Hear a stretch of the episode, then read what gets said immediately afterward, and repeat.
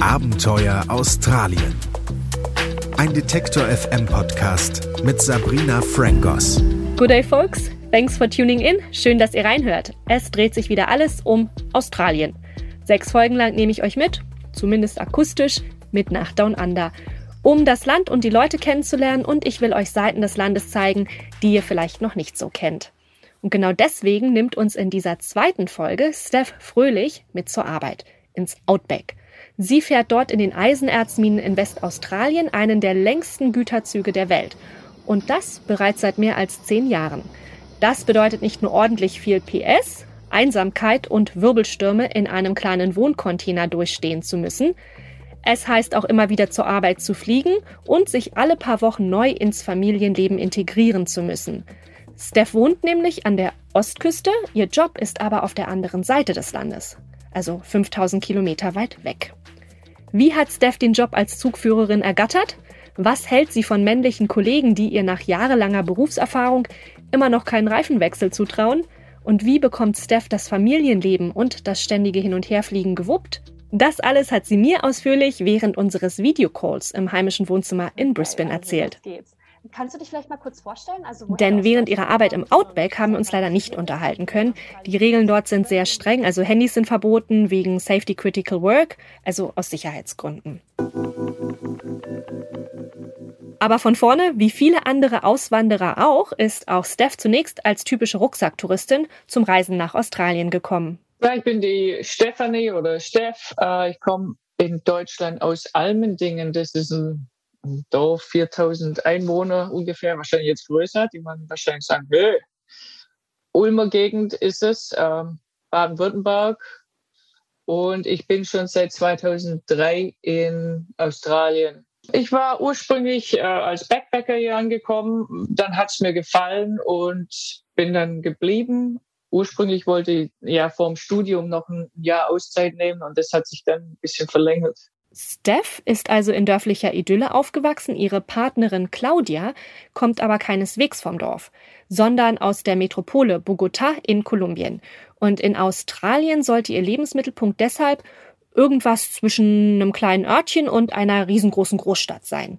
Also haben sie Brisbane zu ihrem Wohnort gemacht, eine Stadt an der Ostküste Australiens mit mehr als zwei Millionen Einwohnern, ein Zuhause für sie und für ihre kleinen Söhne Vincent und Elliot. Stephs Job befindet sich allerdings auf der anderen Seite Australiens, fast 5000 Kilometer entfernt und mit dem Auto hinfahren, ja, das geht da nicht.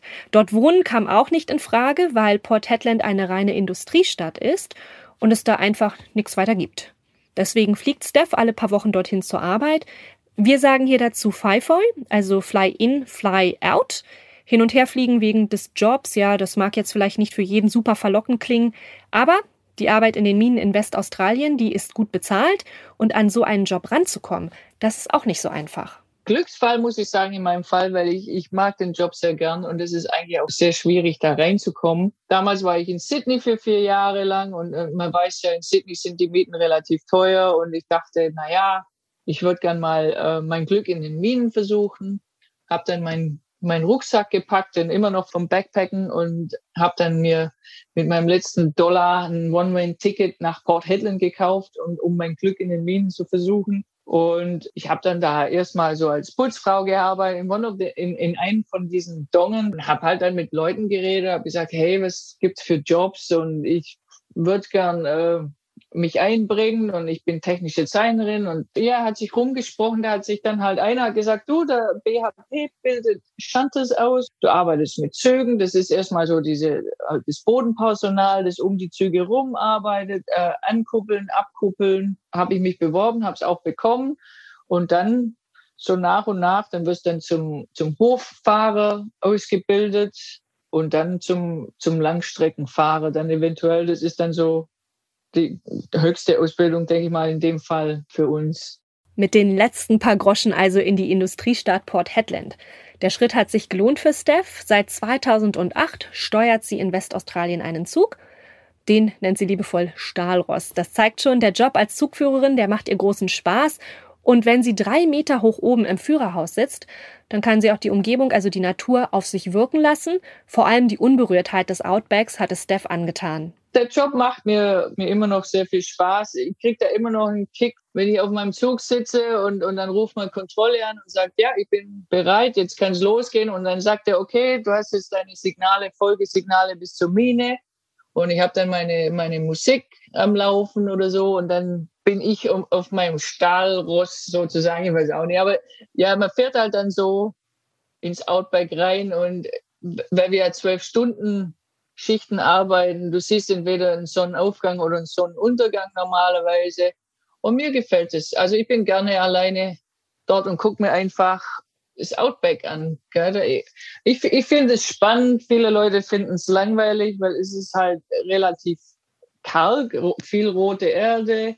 Da haben wir diese, diese Spinifex-Büsche gibt's dort, aber sonst eigentlich nicht viel. Ein paar Steinformationen, manchmal halt so Hügel und anstatt drüber zu fahren, haben die da diese Cutting, also so ein Tunnel, nicht ein Tunnel, einen offenen Tunnel reingeschnitten und da kann man dann die Schichten sehen das sind Geologen, haben sich da auch sehr gefreut, als sie diese Cuttings gemacht haben, weil da, da können die Tausende von Jahren an Rockformationen konnten die da studieren. Da sieht man halt die verschiedenen Schichten.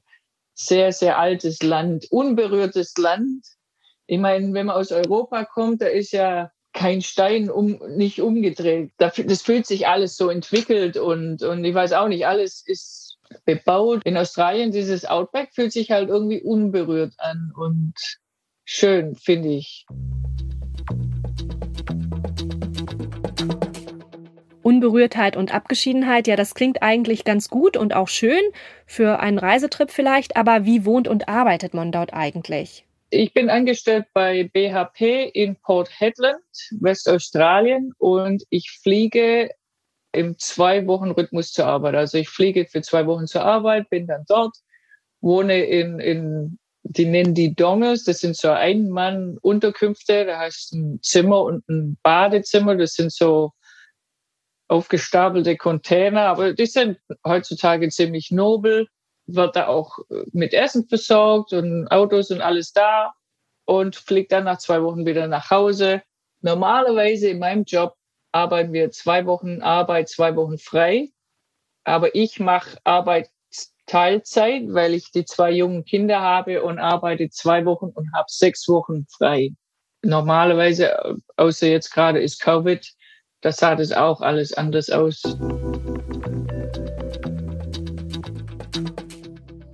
In den 50er Jahren sind in der Gegend um Port Hedland Eisenerzvorkommen entdeckt worden, eines der größten Eisenerzvorkommen der Welt, um genau zu sein. Und Eisenerz braucht man zum Beispiel für die Stahlproduktion. Mehr als 95 Prozent der australischen Eisenerzförderung findet in Westaustralien statt. Und für das Land ist Erz ein wichtiger Wirtschaftsfaktor. Der Export von Eisenerz soll dieses Jahr zum Beispiel an die 100 Milliarden US-Dollar in die Kasse spülen. Einer der wichtigsten Orte bei der Eisenerzgewinnung hier in Australien ist Port Hedland. Die kleine Stadt, die hat 15.000 Einwohner und die Freizeitbeschäftigung nach der Arbeit, ja, die fällt eher dürftig aus. Also es gibt schon, es gibt schon Leute, die auch wohnen dort, also Einheimische, aber es ist eine eher transiente äh, Community dort. Gut, es gibt ein paar Pubs, jetzt, jetzt auch äh, ein paar Restaurants sogar, Keimat, Hats, Woolworths, also die, diese, die klassischen, aber viele Leute äh, kaufen sich Sachen ein über Online-Shopping, weil es gibt, es gibt halt wirklich, man ist halt, die nächste Stadt ist zwei, 200 Kilometer weg und ein Kino gibt's auch nicht. Wir hatten mal ein Kino, ich glaube, das nächste äh, Kino ist 600 Kilometer nördlich oder so. Also es ist relativ abgelegen. Drumherum gibt's nicht viel. Was macht man denn dann ähm, da so? Leute, Leute gehen gern fischen, also wenn man gern fischen geht oder campen, was auch immer so ein Ding ist, gell, mit 40 Grad Hitze campen gehen, aber im Winter ist es schön, im Winter ist dort die schöne Jahreszeit, weil da hast du tagsüber angenehme, sag ich mal, 30 Grad, 28, 30 Grad und nachts kühlt es ein bisschen ab. So Winter ist so die, die Jahreszeit, wo man, wo man rausgeht. Es ist ja äh, tropisch dort oder subtropisch. Die haben äh, Cyclone Season ist ja auch gerade, also von, von November bis März, da kriegt man immer wieder diese, diese nassen Zyklone. Zyklone. also Wirbelstürme, die werden ja auch Hurricane oder Taifun genannt, aber auf der Südhalbkugel und im Indischen Ozean, da heißen sie eben Zyklone. Meist treten sie in der Regenzeit auf, also in der sogenannten Wet Season. Das sind so grob die Monate November bis April. Und ein Zyklon der Stufe 5 bringt Sturmböen von mehr als 280 kmh mit sich. Also sehr gefährlich. Auch Steph hat sowas schon erlebt. Kategorie 4 war der schlimmste Sturm, den ich erlebt habe. Und das, das reicht schon, weil da bist du, das, das fängt an mit blauer Alarm, gelber, dann ist roter Alarm und dann grün ist wieder frei. Und dann, dann kann halt sein, du sitzt dann halt tagelang irgendwo im, im Donge. Die, äh, unser Camp hat uns dann mit Dosen mit Thunfisch versorgt und mit Toilettenpapier. Wenn du Pech hast, wird der Strom abgeschnitten, weil, weil der Sturm irgendwie die, die Masten kaputt macht oder irgendwas. Und dann sitzt halt da ohne, ohne Air Conditioning, es ist schwül, es ist heiß und du darfst nicht raus. Gell? Da hast du Ausgehverbot. Da musst du dann halt drinnen sitzen, bis du, bis du wieder ähm, das All Clear kriegst. Das war schon vor ein paar Jahren. Das sind auch trotzdem hauptsächlich Männer in dem Camp. Und was, was macht man, wenn Zyklon kommt? Man geht zum Bottle Shop erstmal und, und kauft sich ordentlich was zu trinken ein. Das hat sich jetzt heute, ist es auch nicht mehr so. Das ist schon viel strikter geworden jetzt. Und die Jungs waren halt alle betrunken dann und ja, und da, da hockst halt dann so ein bisschen im, im Kasten mit, mit den, naja. Stelle ich mir auch nicht gerade prickelnd vor, die Situation. Und so ein Sturm entwickelt auch eine immense Kraft. Die Züge, die, die werden da äh, hingebunden, also die, jeder Waggon, die sind ja 270 Waggon am Zug, vier Lokomotiven.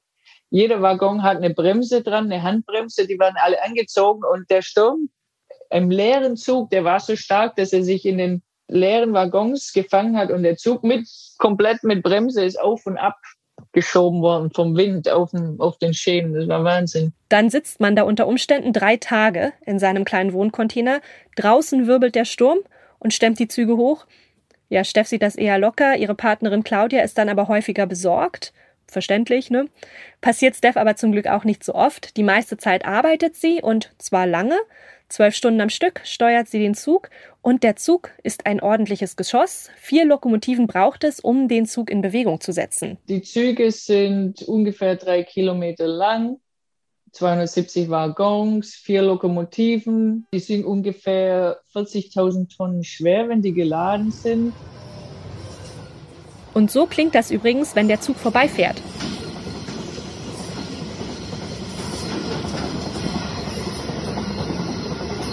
Dauert noch.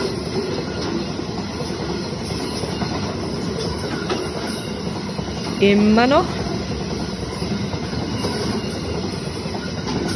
Diesen Ton könnte ich jetzt ungefähr drei Minuten so laufen lassen, denn so lange braucht es, bis der Zug bei einer Geschwindigkeit von 65 Kilometer pro Stunde komplett an euch vorbeigefahren ist. Naja, jetzt aber weiter im Text. Wir fahren von Port Hedland nach Newman. Also die Strecke ist ungefähr 400 20 Kilometer lang. Äh, normalerweise ein Arbeitstag sieht so aus, also man fährt zum Beispiel vom, vom Port, also vom Hafen, in einem leeren Zug zur Mine. Je nachdem, wie es zeitlich aussieht, fängt man an, den Zug zu laden und wird dann wird ausgewechselt von einem neuen Fahrer, bleibt dann an der Mine äh, für zwölf Stunden, schläft dort, isst. Man kann auch Fitness, äh, wir haben oft haben wir äh, einen Fitnessraum dort, da kann man ein bisschen Sport machen weil wir sitzen ja auch viel, zwölf Stunden im Zug. Und am nächsten Tag ähm, steigt man dann in einen geladenen Zug ein. Also nicht den, den wir gebracht haben, den nimmt jemand anderes mit, aber der nächste geladene Zug, der einfach zur Verfügung steht und fahren den wieder zum, zum Hafen und dann wird der ausgeladen wieder. So, das sind so, das ist so der Rhythmus. Dann bleibt man zwölf Stunden im Hafen, übernachten dort und dann geht es so vor und zurück 14 Mal. Also. Und das viele Tage nacheinander. Es reiht sich Schicht an Schicht und sie muss zu jeder erdenklichen Tageszeit anfangen. Unsere Schichten sind so aufgeteilt, dass wir sieben Tagesschichten haben und sieben, sieben Nachtschichten. Du kannst zu jeder Stunde praktisch fangen wir an, aber dann hast du 14 Mal das Gleiche. Also nächstes Mal zum Beispiel fange ich um 23 Uhr an, dann habe ich sieben, sieben Mal eine 23 Uhr Schicht, dann haben wir 24 Stunden frei, da kann man sich ein bisschen ausruhen. Äh, dann geht's am nächsten Tag um 11 Uhr wieder weiter und das machen wir dann für sieben Tage. Die Verantwortung im Job ist groß, nicht nur weil der Zug lang und schwer ist. Steph ist alleine unterwegs.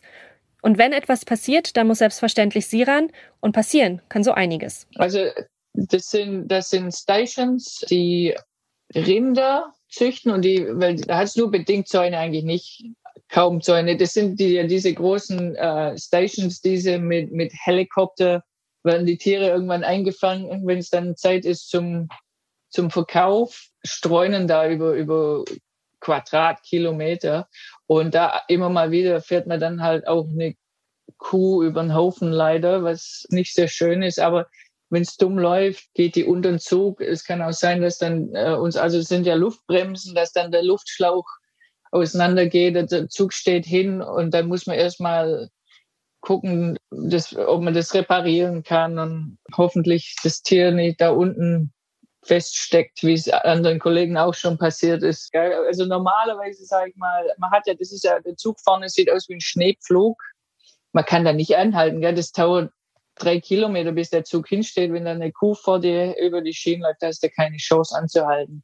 Ja, das, das Bremsen aus irgendeinem Grund stecken bleiben, da muss man die, da geht man dann los mit seinem, mit seinem Brecheisen und guckt mal halt, ob man die wegkriegt vom Rad. Das kann auch sein, man, die Luft geht auf einmal weg vom Zug und aus irgendeinem Grund bumm, steht der Zug hin und da muss man den Zug ablaufen und mal gucken, was ist los, ist er noch auf den Schienen, weil potenziell ist der auseinandergerissen und Waggons haben sich entgleist potenziell. Also das kann man dann manchmal oben im, im, im Führerhaus nicht erkennen. Da muss man halt aussteigen, den Zug ablaufen, gucken, dass er noch auf den Schienen ist, gucken noch, dass er zusammen ist und dann halt wieder vorlaufen. Also da läuft halt dann drei Kilometer bis zum Ende vom Zug und drei Kilometer wieder zurück. Das sind gute 45 Minuten, die man da unterwegs ist. Gell?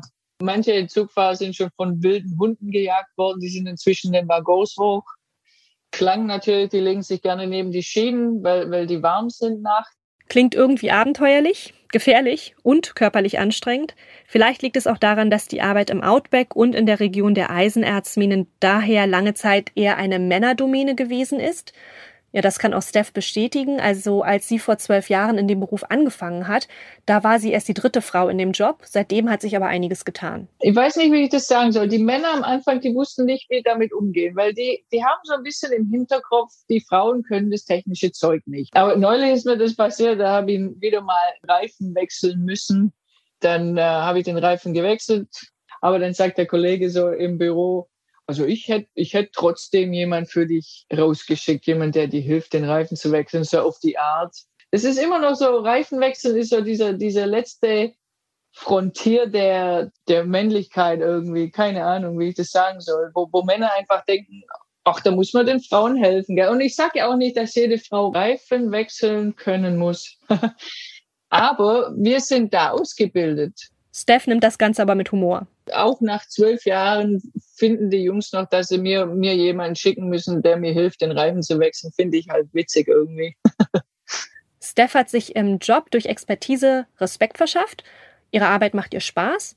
Aber es ist natürlich nicht einfach alles nur toll. Vor allem die Schichtarbeit hat so ihre Nachteile. Die ganz klassischen Regeln, das ja jeder eigentlich sagt, gell, versuchen sich gesund zu ernähren, gucken, dass man halt auch vorm Bett nicht so viel Schweres isst, bisschen Sport machen, ja, versuchen sich acht Stunden lang hinzulegen, eine heiße Dusche, bevor man, bevor man schlafen geht, soll helfen.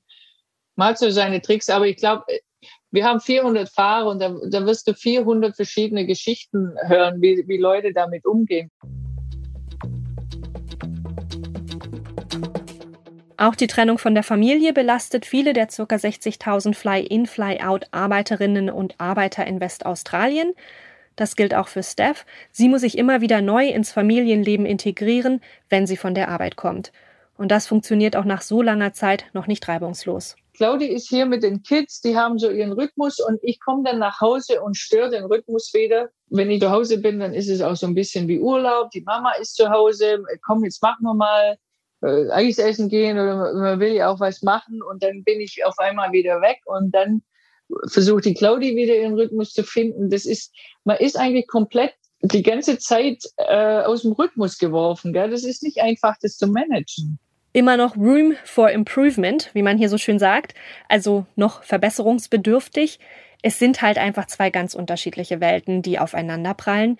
Da muss man sich immer wieder neu akklimatisieren. Das Leben mit Partnerin, mit kleinen Kindern in einer Großstadt, mit Trubel und dann der Job im Outback, die Abgeschiedenheit, das Alleinsein, die Natur. Weil es nicht viel Licht hat äh, im Outback, sieht man unheimlich viele Sterne. Der, Im Boden sind da so kleine Spinnen, die sind klitzeklein, aber die, die haben so funkelnde Augen, wenn man da mit der, mit der Taschenlampe hinleuchtet. Es sieht aus, wie wenn der, der Boden so funkelt und sich bewegt. Und das wusste ich erst gar nicht, was das ist und bin da mal ganz nah hin. Das, ich glaube, die fangen Insekten so mit so reflektierenden Augen, die kleinen Spinnen. Aber das sieht auch sehr schön aus nachts. Es ist halt unheimlich ruhig. Der Mond ist unheimlich hell. Ich weiß auch nicht. Also ich finde es friedlich eigentlich. Ich mag aber auch gern in den Elementen sein, gell? auch manchmal, wenn es regnet. Ich habe noch nie solche Wetter gesehen wie dort im, im Outback, weil, man, weil es so flach ist, kann man weit sehen. Da sieht man halt dann so eine Gewitterwolke, da regnet es, aber wo, wo ich fahre, ist es noch trocken. Dann siehst du, geht ein Blitz runter. Auf einmal ist, äh, fängt das Spinifex an zu brennen und dann fährst du eine gewitterte Wolke durch. Schon abenteuerlich. Also ich, ich finde es toll. Hat was, das Outback. Arbeiten könnte ich mir da persönlich nicht vorstellen, aber ich freue mich schon drauf, wenn ich mal hinreisen kann. Damit sind wir auch schon am Ende unserer zweiten Folge Abenteuer Australien. Vielen Dank, dass ihr zugehört habt. Ihr findet meinen Podcast wie immer bei Detektor FM, bei Spotify, Apple Podcasts, Google Podcasts, Deezer oder auch Amazon Music. Wer keine Folge verpassen will, einfach auf der Podcast-App eurer Wahl abonnieren. In 14 Tagen gibt's dann die nächste Folge. Dann geht es um die Buschbrände, genauer gesagt um den sogenannten Black Summer. Den hat Sabrina Davis auf Kangaroo Island erlebt und die verheerenden Feuer haben sie ihre Farm gekostet, ihr Haus und auch fast ihren Mann die meisten Männer und die meisten Farmer bleiben auf ihrem Grundstück und versuchen das zu retten, was möglich ist. Denn normalerweise in vorherigen Feuern war es eigentlich immer nur so, dass es ein Grasfeuer war und dass das halt auch gar nicht diese Größe an, äh, hatte, sondern dass du es einfach ganz normal mit der Einheit und der Wassereinheit, die du hinten auf deinem Pickup hast, ganz normal einfach löschen kannst, solange du genug Wasser hast. Das Feuer, das wir jetzt hier hatten, das, das war äh, was, was noch niemand so gesehen hat es wird auf jeden Fall eine spannende Folge. Wenn ihr also wollt, hören wir uns in zwei Wochen wieder. Das war's von mir. Macht's gut. Hooray. See you next time.